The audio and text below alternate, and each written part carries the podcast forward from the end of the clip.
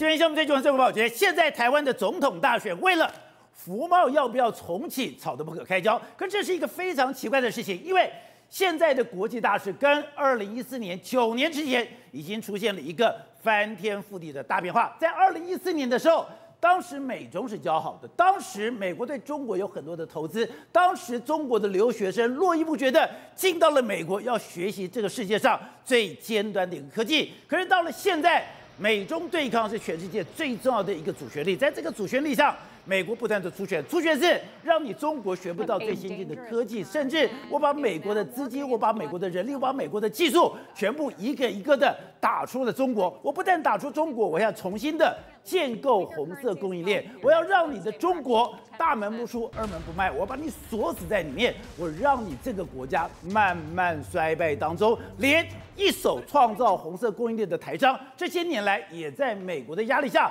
不断的离开中国，就没有想到，当全世界都说要离开中国的时候，台湾竟然说我们要重启服贸，真的非常的诡异。而且我们从一个国家、一个企业，你更可以看到这个无情跟残忍的趋势。刚讲到三星，三星曾经是全世界最大的三 C 的产业，它曾经是世界第一，它曾经讲过。它要做中国人民喜爱的企业，贡献于中国社会的企业。当时三星因为有了中国市场，它变成全世界最大的企业。甚至在二零一六年，你看这个画面真的太诡异了。这是二零一六年三星中国区高层竟然干嘛？竟然集体下跪。他们集体下跪就是。他们希望能够更争取到了中国人民的认同，能够更开阔这样的市场。可是没有想到，中国崛起之后，根本没有你三星的容身之地。三星现在的这个衰退率竟然高达了百分之九十九。所以现在看到了，当全世界都在改变的时候，那台湾在搞什么？而且关乎台湾未来命运的总统大选，竟然对于这样的国际现实。毫无所知。好，我们今天请到了别的大方首席的财经专家黄正松，你好，大家好。好，这是美岛电视报头张吴子嘉，大家好。好，第三位是资深媒体人姚惠珍，大家好。好，第四位是资深媒体人林裕丰，大家好。好，第五位是资深媒体人王一德，大家好。好，第六位是资深的社会记者单厚之，大家好。好，走，我们刚才谈的就是，哎，现在竟然总统大选，为了要不要重启服贸，还有，哎，为了九年前太阳花到底是反黑箱。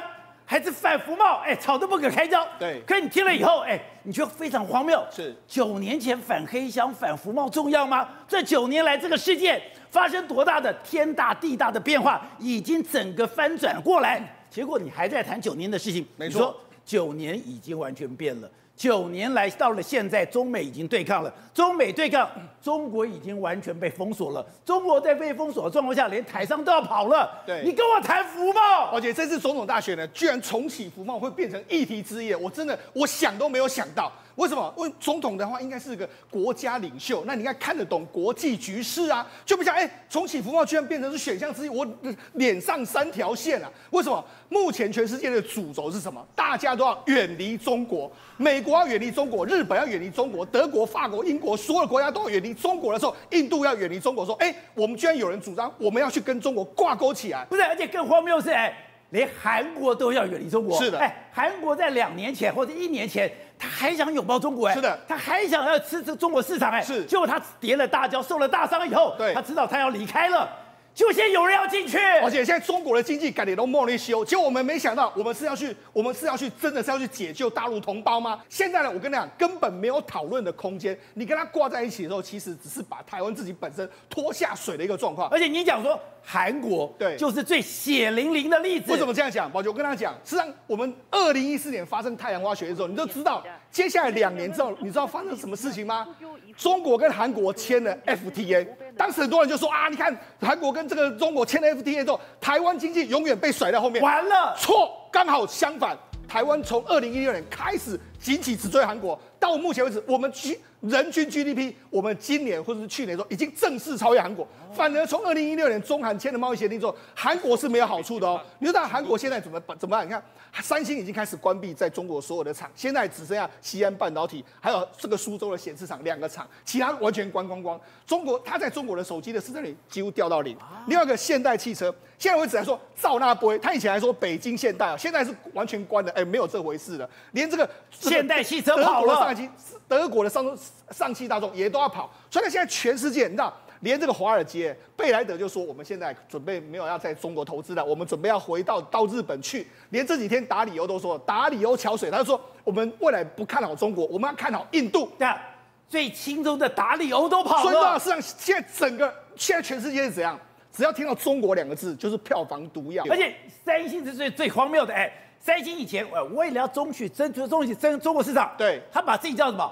它不是韩国三星，是不是首尔三星？是叫中国三星。对，那我叫中国三星还不够，对不对？是，就是说我这个三星要做中国人民喜爱的企业，要贡献中国社会的企业。对，结果呢？你有什么好处？对，你看三星还很肉麻的说这些话，但是问题是你有什么好处呢？当然没有好处。你看他们过去一段时间，无论从北京的二零零八的这个夏季奥运，甚至在这一次的这个冬季奥运里面，其实三星都有赞助非常多的手机啊。问题是你在三星，人家就是不买你的账，因为为什么？他们宁愿买我们国产的 vivo、OPPO、小米这些，我们不要买你的这个状况啊。甚至在二零一八年的时候，你看这二零一六年的时候，你看这个时候。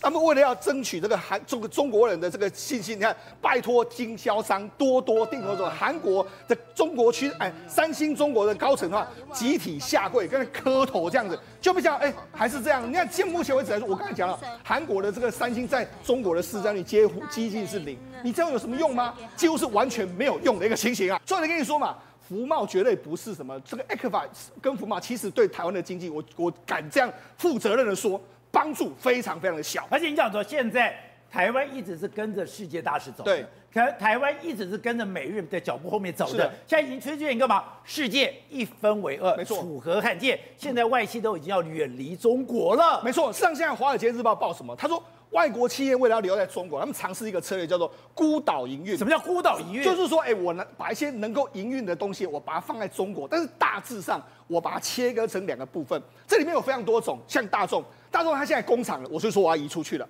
工厂我都移出去，但是我怎样？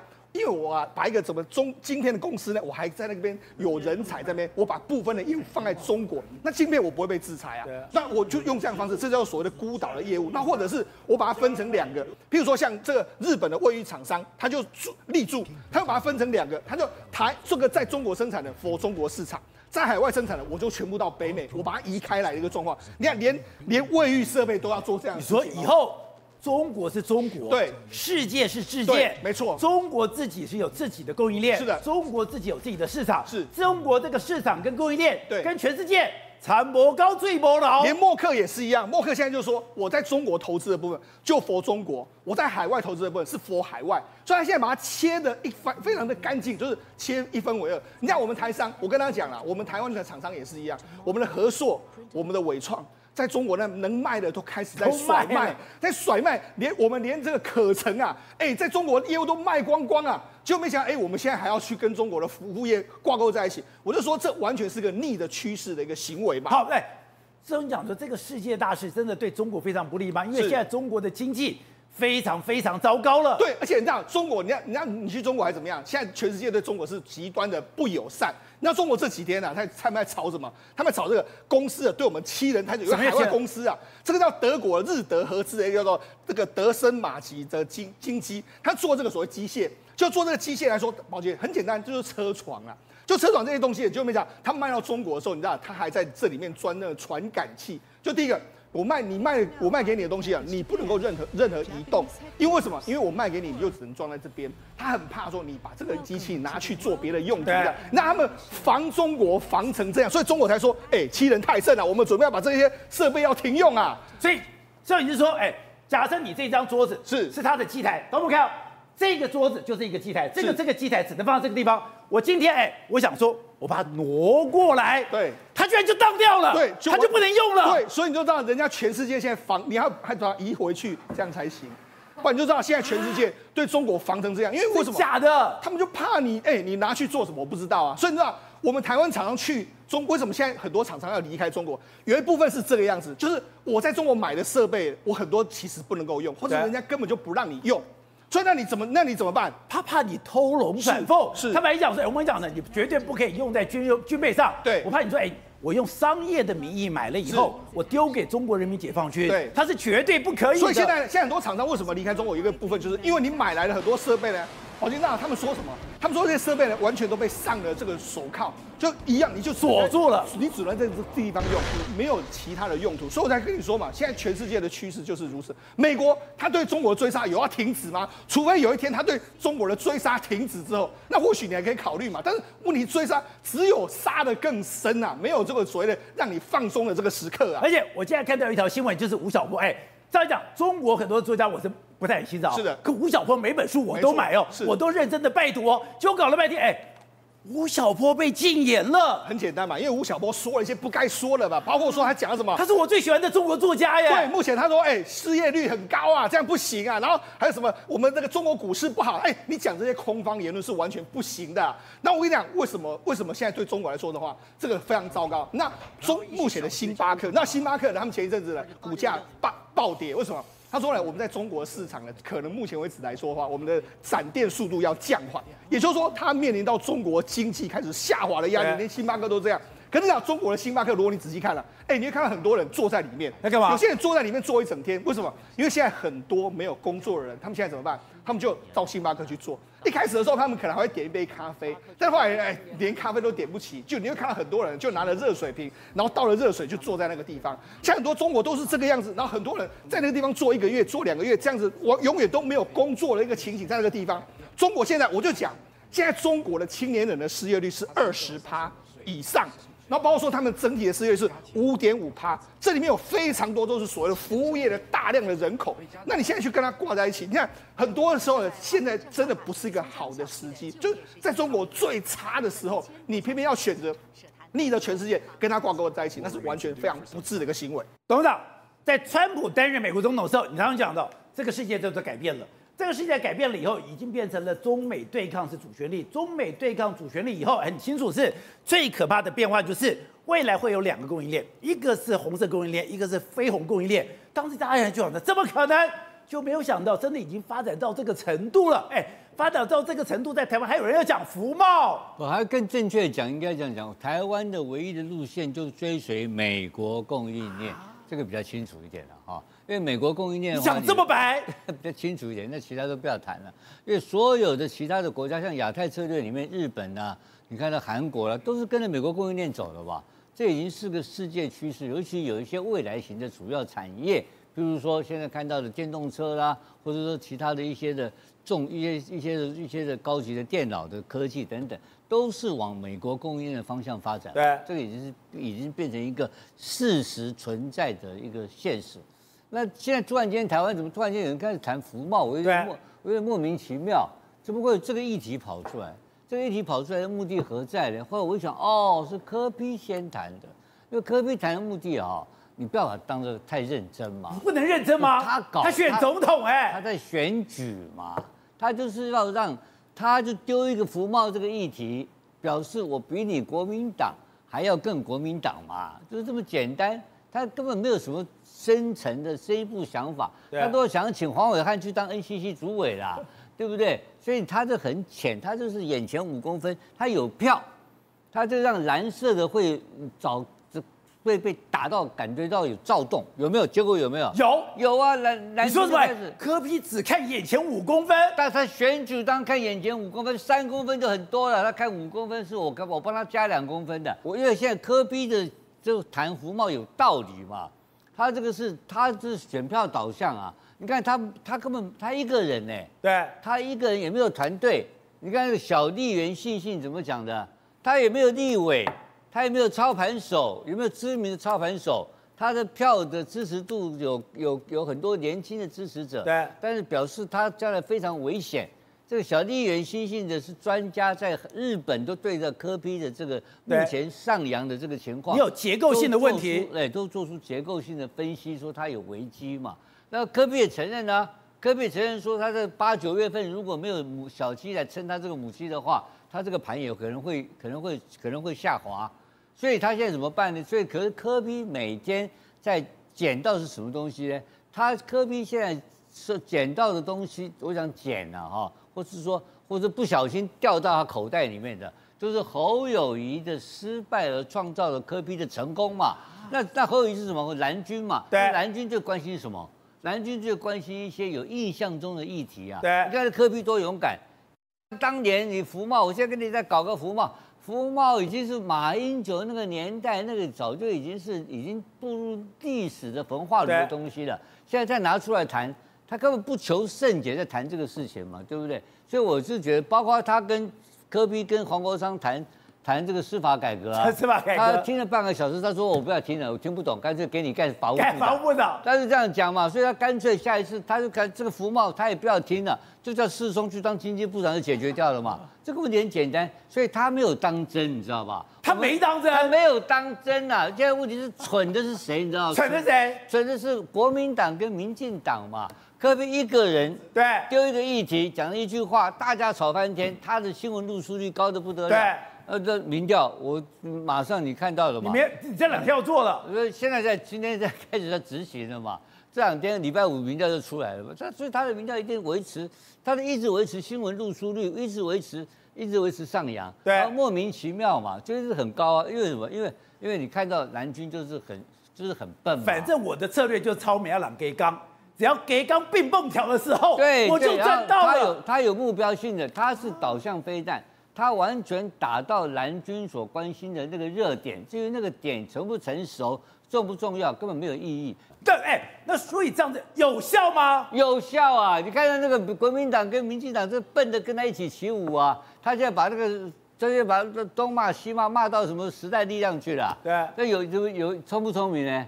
当然聪明了，时代力量要跟他争他的不分区立委啊，对对，不分区的票啊。先骂到邱显志是阴险狡诈的政客。对，这邱显志根本是个律师，我认为他是个老实人，更不适合做政治。他去搞个柯建明都搞不定，在新竹地盘都守不住，怎么会变成阴险狡诈的政客呢？这个实在是啊，有一点邱显智只是就把邱显智有一点。把邱显智拔高拔得过头了，阴险狡诈的政客，台湾大有人在，但是绝对不是邱显智。后者，这是像吴董所说的，科比打这一招根本没有什么样的目的，也没有什么样的政策。我很简单，我就是要抢蓝军的选票，我就是要搅乱意志春水，我就是要拿侯友宜的基本盘，抢蓝军的选票，吃绿绿绿营的仇恨值。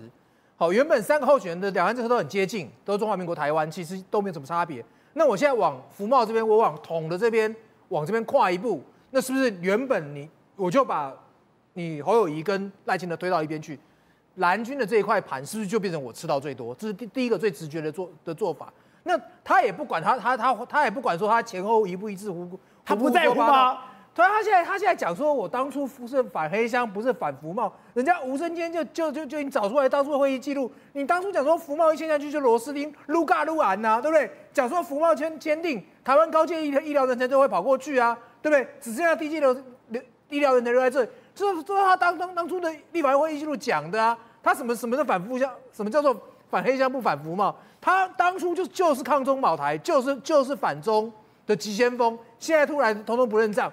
好，而且他他反正他他也不在无所谓，但是民进党不会无所谓。我觉得他就是很知道说，我点这个的火，你民进党一定一定掉。好，你民进党一定回。前一阵子不是侯友宜民调掉很惨，对，然后柯文哲水涨船高，他们两个跷跷板嘛，对不对？然后民进党那时候还担心说，不能继续打柯文哲了，再打会打过头，撸怕撸管。对，他就丢这个题目出来，你不能不打了，你们每个都吸反射，我就是越越打越高，每天都有议题。然后呢，你侯友谊还不敢跟，侯友谊就想到你前后不一致啊，什么什么之类的。那你侯友谊也也不敢跟，结果变成说，你看到的现在现在就变成说，民进党跟柯文哲两个在打，他变成民进党的正面战场。因为民进党的侧翼有一个非常强的吉娃娃性格，吉娃娃性格是一动就叫，一动就叫，一动就咬嘛，对不对？咬了之后，而且包括你看苏贞昌、苏贞昌那些也都也都跳出来，那我变成民进党的正面战场，对？我是正面对抗民进党的。你们原本要要要要吃仇恨值的，你现在都吃不到！原本一直国民党想说要吃仇恨值，要吃抗中保台大联盟，不是要吃那个政党轮替大联盟的，对不对？你现在状况，政党轮替大联盟在正面战场的是对抗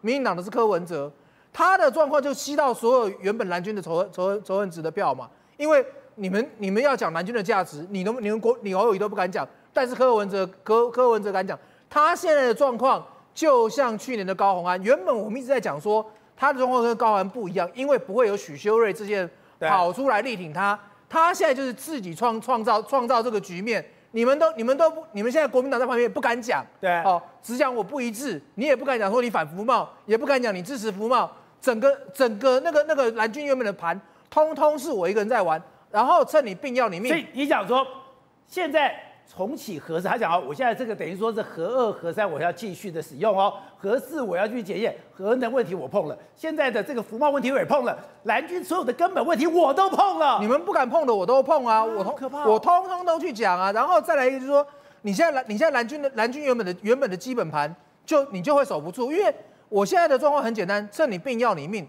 你侯友宜现在民调低，好、哦，你再没有声量，你还会出更多的问题。我没有错，可就是大家在讲的，因为他没有那么多条啊咖，他可能到九月之后他会撑不住。对，但是我如果在前面就把你击溃了、击垮了，后面的盘就是就是我自己玩。你要想说七月二十三国民党全代会，对，你何友谊如果还是一个不到二十八的民调，你告诉我蓝军蓝军会怎么想？你在前面整个盘就就全部崩掉。所以对于侯呃柯文哲来讲，我的准决赛是设定在九月以前，我就我就觉得这把你击垮我才有局啊。如果让你整，如果让你。鬼战破后到九月，那一定一定挂掉的是我。可是如果前面这么这个乱的时候，我什么话都敢讲，什么议题都敢挑。就刚刚讲的，今天今天跟民党讲服贸，明天去骂骂邱显智，通通都是我的新闻。你后已已经被边缘化了，你的民调要怎么高起来？你也没有政策，你也没你也没有组织。你想想看，他他马上马上还要上上凯道，跟跟馆长，他也要去，跟馆长跟黄国昌去凯道。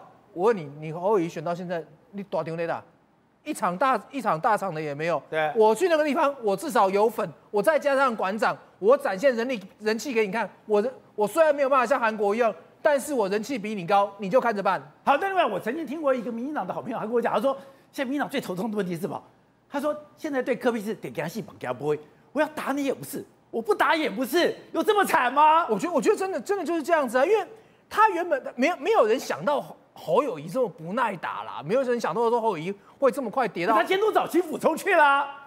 我我觉得主主要的问题是说，啊，嘴长在你自己身上，别人给准备给你稿子，你也要愿意讲啊。好，比如说，我就前一阵子有朋友跟我讲，他去彰化，好，人家彰化希望他讲七都，他不肯讲，讲人家希望讲二林精密园区，他也不肯讲，好。那我今天帮你准备稿子，准备论述，你不肯讲，那有什么？那那那谁有办法？金普聪也没办法。那你今天侯友谊跌成这样的时候，那就变成柯柯文哲。柯文哲现在是怕他弄假成真，万一真的让他打打到第二名、第一名，对，好的状况，他弄假成真，你蓝军不倒也不行啊。或者在面对服贸这个问题，你说你还是要严肃面对。你先帮我们介绍一本书，叫做《从 MIT 到中国制造》。哎，这本书竟然。中国的经济起飞，台湾是最关键的。原来中国的红色供应链是台湾人台商帮忙去建构的，甚至连中国小资的品味。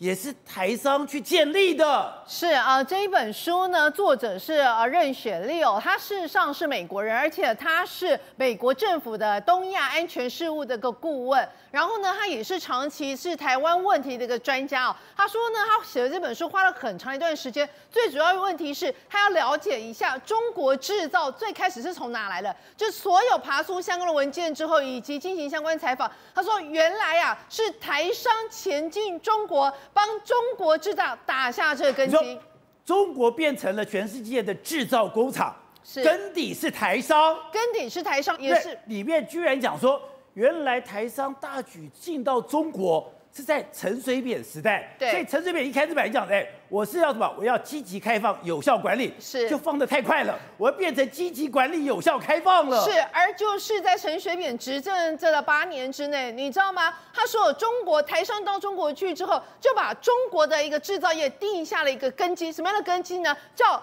两头在外。什么叫两头在外？就是事实上有高达九十八趴的产品都是从台湾或其他的国家出口到中国去的。然后呢，但是中国有个本事，他在三天之内。可以在一个地方把这来自世界各国不同地方九十八八的一个零组件全部都组装起来，组装起来之后，产品会在一个礼拜之内又可以出口。所以所谓的两头在外，就是你的原料是从国外来的，结果你在这边制造生产完之后，你最后的成品也是。要外销到国外去的。这样子的一个模式，事实上就是。因为台湾台商在那边所打下的一个根基。结果打下这样的根基之后，一开始只是。从传统产业制造业这个部分，慢慢的连电子产业也都已经这样下去。后来你知道吗？刚刚提到的是两千一零年之后，你刚刚特别提到一件事情，有在这个中国的呃帮台商前进中国，帮中国制造业奠下根基。当然。中国人的收入还有水平也越来越好，越来越好。当中国人富起来之后，它会产生一个什么现象？